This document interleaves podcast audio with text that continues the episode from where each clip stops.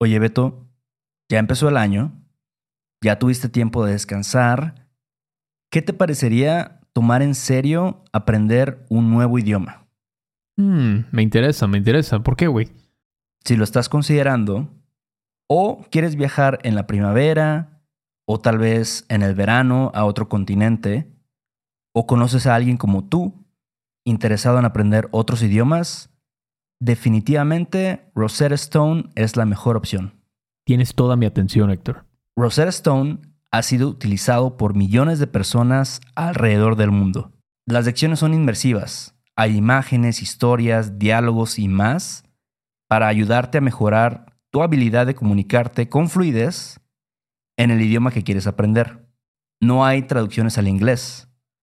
Te entrenan para escuchar, hablar, leer, escribir y sobre todo pensar en tu nuevo idioma. Esa es la meta. Además, tiene la mejor tecnología de reconocimiento de voz para obtener retroalimentación de tu pronunciación, lo cual es muy importante para el desarrollo de tus habilidades de comunicación. Oye, loco, eso suena súper bien, pero ¿hay alguna promoción u oferta ahora? Bueno, con la membresía de por vida puedes pagar ahora y nunca vas a tener que volver a pagar una cuota de renovación.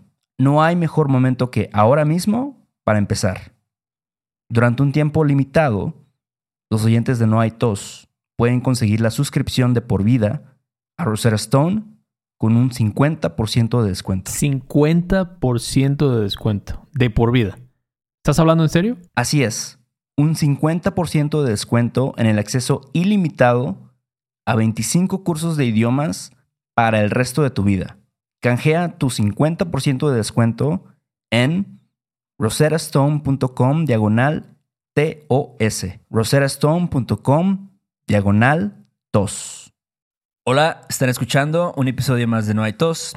Este es un podcast para estudiantes de español que quieren practicar su comprensión auditiva y saber también de otros temas relacionados a nuestro idioma, que es el español. Y bueno, primero que nada tenemos que agradecer a nuestros últimos mecenas. Ellos son Devon, Nick, Greg, Scott, Panther 2 o Pantera 2, este, Derek, Ashland y Kelsey. Sí. Muchas gracias a estos güeyes por su apoyo y la verdad es que si no fuera por ellos...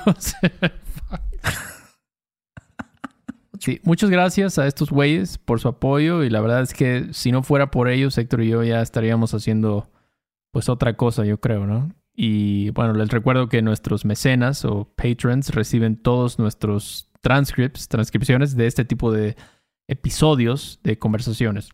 Pero bueno, Héctor, ¿qué tenemos hoy para toda, para toda la raza que nos escucha por allá en el Gabacho? Este, bueno, para todos los que nos escuchan, eh, tenemos hoy una entrevista con Paloma. Paloma es nuestra amiga.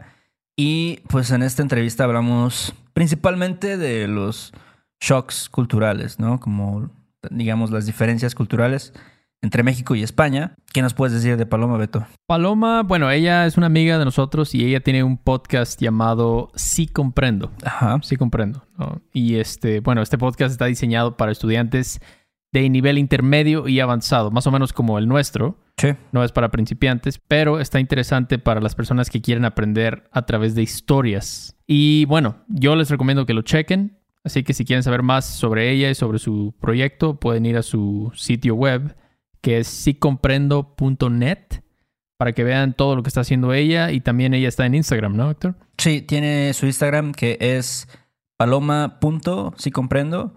Y este, y bueno, ahí en su página web van a poder ver eh, lo que está haciendo, como dice Beto, y también creo que tiene otro proyecto para personas que a lo mejor apenas están empezando con eh, su aprendizaje de español. Sí, sí, sí, así es. Pero bueno, ojalá disfruten la entrevista. Chale. Órale. Bueno, estamos aquí con Paloma. ¿Qué onda, Paloma? ¿Cómo estás? Muy bien, chicos, muy contenta de, de veros por aquí para hablar de los choques culturales entre México y España. Yo creo que es un tema que siempre es muy interesante, estos choques eh, culturales entre diferentes países. Así que aquí creo que os voy a dar una, una visión interesante por mi situación. Creo que vamos a reírnos bastante. ¿Y cuál es tu, cuál es tu conexión con México? Pues mi conexión, ajá, mi conexión con México eh, es mi novio, que es mexicano. Estamos juntos ya hace varios años. Eh, pues ya vamos para siete años. Y en esos siete años he tenido la ocasión de visitar México tres veces. Entonces, pues la verdad que ha sido todo un descubrimiento para mí, porque es verdad que antes de conocer a mi chico, yo nunca había visitado México ni conocía a otros mexicanos, así que bueno, sí, a una amiga, es verdad, una amiga mexicana, pero bueno, no habíamos tenido la ocasión de, de conocer tanto sobre el país porque, claro, ella vino a España, entonces eh, es realmente con mi chico con quien tuve la oportunidad de, de saber más sobre la cultura mexicana. Oye, y actualmente vives en Francia, ¿no? Exactamente, somos dos hispanohablantes viviendo en Francia. Entonces, al final, en nuestra casita es como una especie de oasis mexicano-español. ¿No, ¿No hay tantas personas hispanohablantes en donde vives? No hay tantas, claro, como a lo mejor en España, pero sí que hay un buen gueto del que formo parte, como digo yo. ¿Y cuáles son las... Bueno, primero que nada, ¿cuáles partes de México has visitado? Pues he estado ya en Aguascalientes, que es de donde viene mi pareja. También he estado en Ciudad de México, lógicamente. He estado en Yucatán. También he visitado Guadalajara, he estado en Jalisco y la zona de Puerto Vallarta. Sí, creo que, digo, sí, son varias, varios lugares. Hay lugares que yo ni siquiera conozco. Por ejemplo, Aguascalientes. No, nunca, nunca en mi vida. Sí, porque al parecer no es tan turístico, ¿no? Eh, yo cuando voy allí siento que es verdad, es verdad un México bastante auténtico, ¿no? Que... Pero es bonito Aguascalientes, ¿no? ¿O qué piensas? ¿Está feo? A ver, digamos que, a ver, a mí me gusta mucho porque cuando voy me siento en casa. Realmente mi familia política me hace sentir como que estoy en casa y ya para mí es un, es un lugar especial. Es verdad que objetivamente no es la zona más bonita de México, igual que mi zona de España, eh, que es Ciudad Real, en el centro, no es la más turística y no es la más bonita tampoco, porque tiene muchas similitudes con Aguascalientes. Por eso quizás cuando voy a Aguascalientes me siento bien, porque es una zona con pocos turistas, con gente local, que es gente agradable, sencilla, que quizás no ha salido tanto de su estado, pero que es muy amigable y muy acogedora. Y entonces, por eso quizás me siento también allí, pero es verdad que, claro, para un turista cuando ha estado en zonas como Yucatán, que tiene un patrimonio maya espectacular, pues es verdad que eso quizás no lo encuentras en aguas calientes, ¿no? Eso es verdad. Es más desértico. ¿Y cuáles, en tu experiencia, cuáles son las cosas similares? Porque me imagino que hay muchas, ¿no? Entre México y España. Es verdad que a nivel cultural tenemos muchas cosas compatibles, empezando lógicamente por la lengua, que lógicamente también es verdad, he dicho lógicamente, pero no tan lógicamente, porque es verdad que puede llegar a ser una barrera muchas veces en, en, palabras que cambian tanto ¿no? entre el español de México y el español de España, pero al final no deja de ser una lengua común, que eso facilita mucho las cosas en una pareja internacional. Luego también eh, creo que somos gente abierta, relajada, amigable, que disfrutamos de las cosas buenas de la vida, las cosas simples y las cosas que para mí valen la pena, ¿no? Que la familia, los amigos, eh, la fiesta también. Somos personas que nos gusta eh, disfrutar de la vida, comer bien. Y creo que eso es verdad que lo tenemos en común tanto los españoles como, como los mexicanos, sí. En cuanto al idioma, ¿nunca has tenido alguna, bueno, no un problema, pero te pasa que a veces la gente no te entiende porque usas una palabra? O no les entiendes, tal vez. O tú no les entiendes exactamente. ¿Sí te pasa seguido, frecuentemente? me, me, han pasado las dos situaciones. Es verdad que con mi pareja menos, porque él ya había vivido en España un año, entonces utilizaba más palabras españolas cuando hablaba conmigo. Yo ahora ya, después de tantos años con él, es verdad que utilizo muchas palabras que no sé por qué hemos decidido que en esa situación se iba a utilizar la palabra de España, la palabra de México, como que es un acuerdo invisible entre los dos y me puede pasar que yo ahora mismo mezclo los dos y puedo llegar a decir, eh, coge la chaqueta como agarra la chamarra. Y me llega a pasar las dos. Y no sé por qué unas veces digo una y otras veces digo otra. Entonces ahora como que nos hemos fusionado y hablamos un español mexicano, castellano extraño.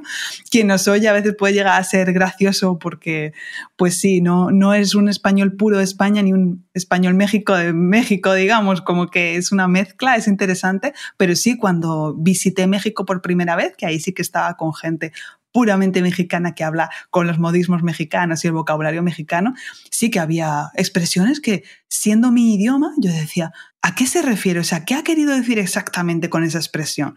Y luego yo reconozco que me autocensuro mucho cuando voy a México, porque yo sé que los españoles somos bien vulgares hablando. No sé, yo siento que en México a veces también, ¿no? También depende del, de dónde eres.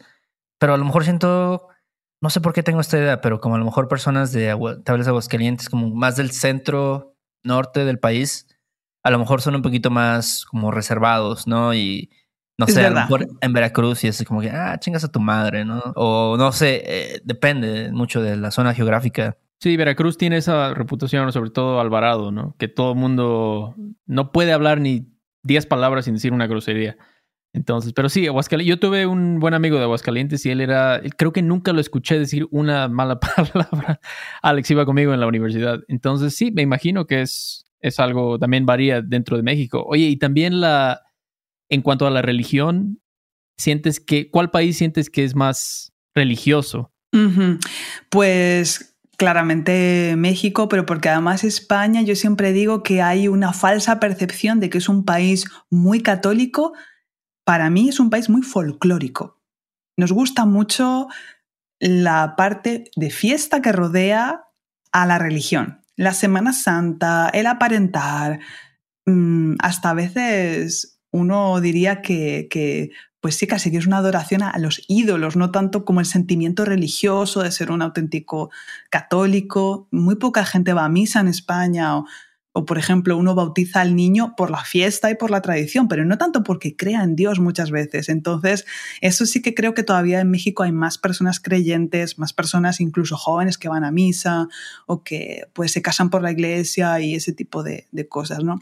O sea, ya casarse por la iglesia ya no es, ya es cada vez menos común en España para los jóvenes. Sí, sí, sí. Ajá. Y bueno, hablando de cosas diferentes, ¿qué otras cosas fueron, pues, un shock. Pues sí, la religión sería una diferencia, ajá, pero es verdad que para mí no tanta porque, bueno, al final también depende mucho con qué persona estés. En todas partes hay de todo, eh, pero bueno, es verdad que quizás los mexicanos son más tradicionales que, que, los españoles, que somos un poquito más gamberros, como digo yo siempre, un poco más, más, no sé si comprendí esa palabra, gamberro es una persona que se comporta mal, que hace travesuras, como somos más rebeldes creo yo. Sí, ah, para mí las diferencias más fuertes quizás sería esa, lo que hemos hablado de la lengua, que al final pensamos que hablamos una lengua común, pero la hablamos de una manera bastante diferente. La gastronomía, esa es una gran diferencia porque yo después de estar en México, yo sé que cuando cocino para un mexicano, por mucho que me diga, ah, está bueno, yo sé que en el fondo piensa, ay, le falta salsita. no pica y esto le falta sazón, ¿no? Y le falta sabor. Porque es verdad que la cocina mediterránea en general es sabrosa, y la cocina europea, pero especialmente en España se cocina mucho con, con, eh, con el estilo mediterráneo, o al menos tradicionalmente así ha sido. Y es una comida que se sazona con ajo, aceite y poco más. Pimentón, un poco más. Y claro, la comida mexicana es una explosión de sabores.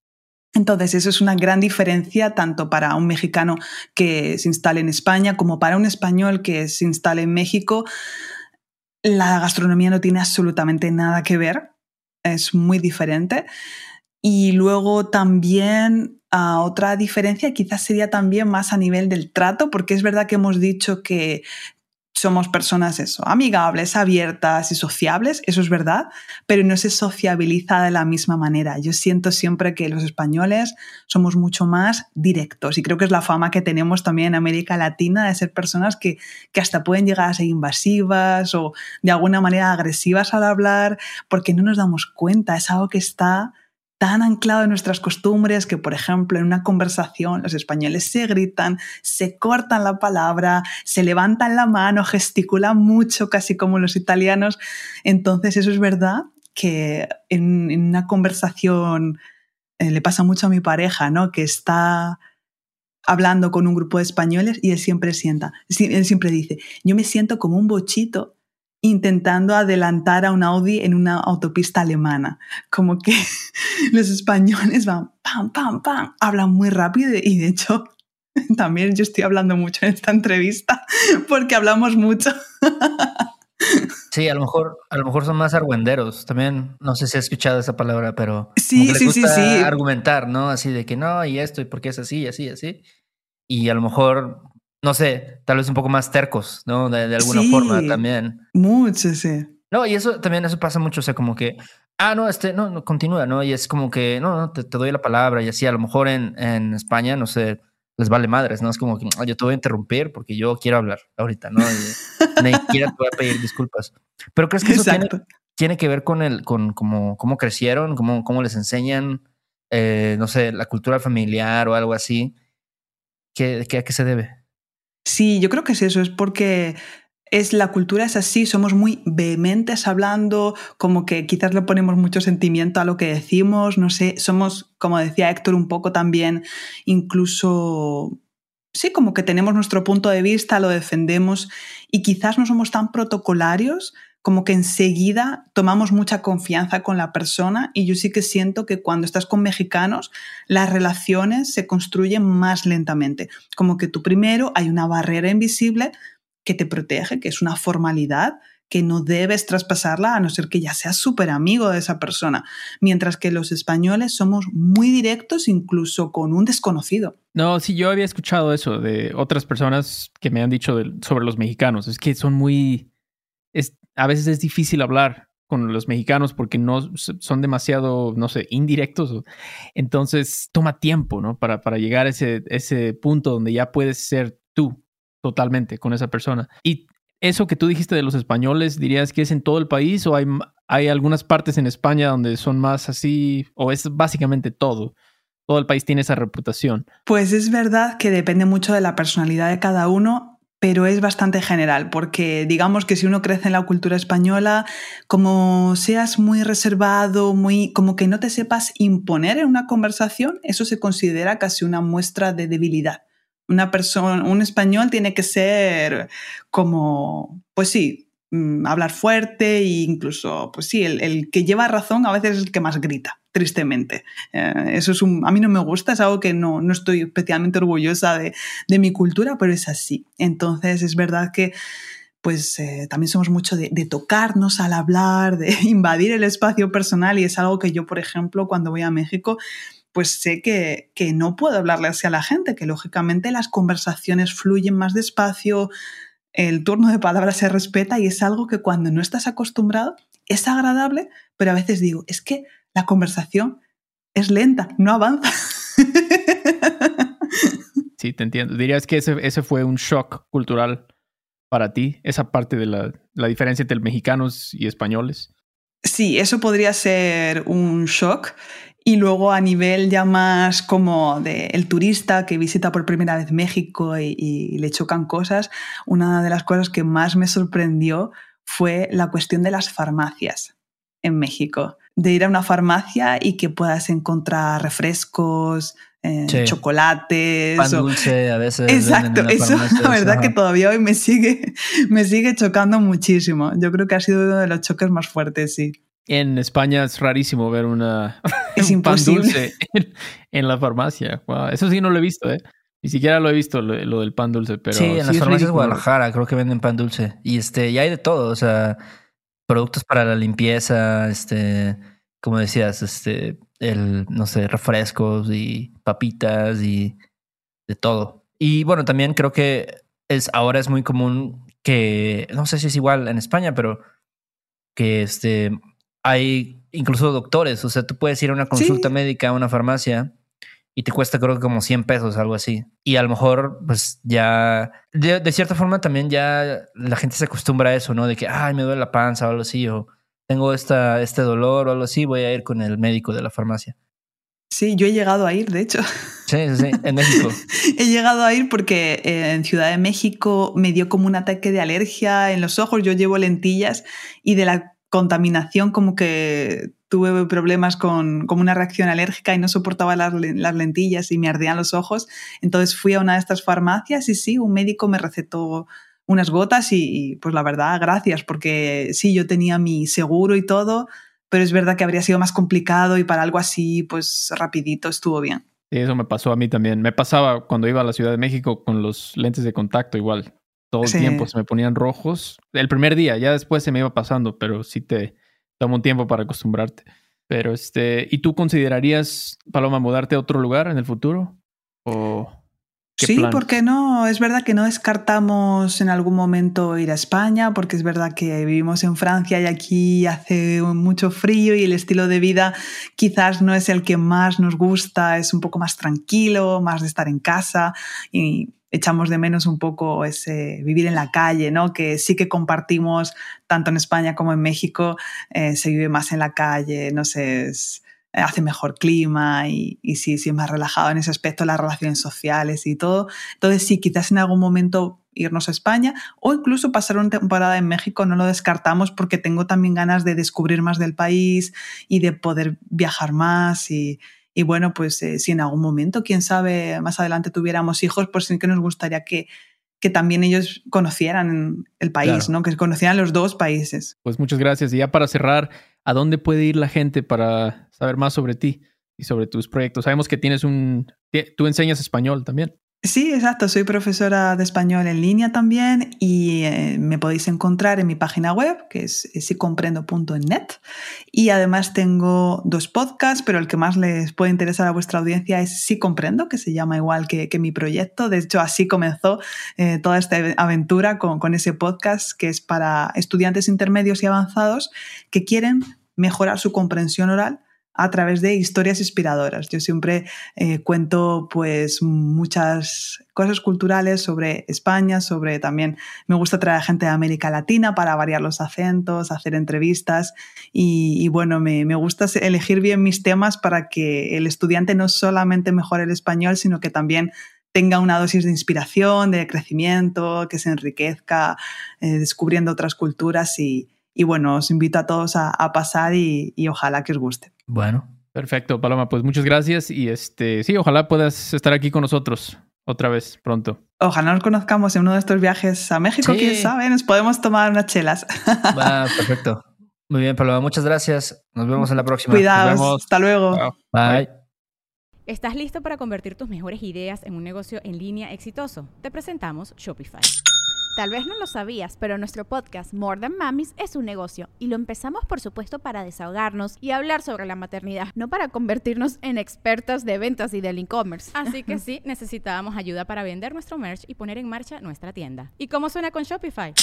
Llegó otra venta. Shopify es la plataforma de comercio que está revolucionando millones de negocios en todo el mundo. Ya seas un emprendedor desde tu casa o desde donde sea, Shopify es la única herramienta que necesitas para iniciar, administrar y hacer crecer tu negocio sin dificultades. Con Shopify puedo gestionar pedidos, envíos y pagos desde cualquier lugar, brindándote toda la información y estadísticas de tus ventas al detalle. Regístrate para un periodo de prueba con tan solo un dólar al mes en shopify.com barra sonoro, todo en minúsculas Ve a shopify.com barra sonoro para llevar tu negocio al siguiente nivel. Shopify.com barra sonoro. ¿No te encantaría tener 100 dólares extra en tu bolsillo? Haz que un experto bilingüe de TurboTax declare tus impuestos para el 31 de marzo y obtén 100 dólares de vuelta al instante. Porque no importa cuáles hayan sido tus logros del año pasado, TurboTax hace que cuenten. Obtén 100 dólares de vuelta y tus impuestos con 100% de precisión, solo con Intuit TurboTax. Debes declarar para el 31 de marzo. Crédito solo aplicable al costo de la presentación federal con Turbo Tax Full Service. Oferta sujeta a cambios o cancelación en cualquier momento.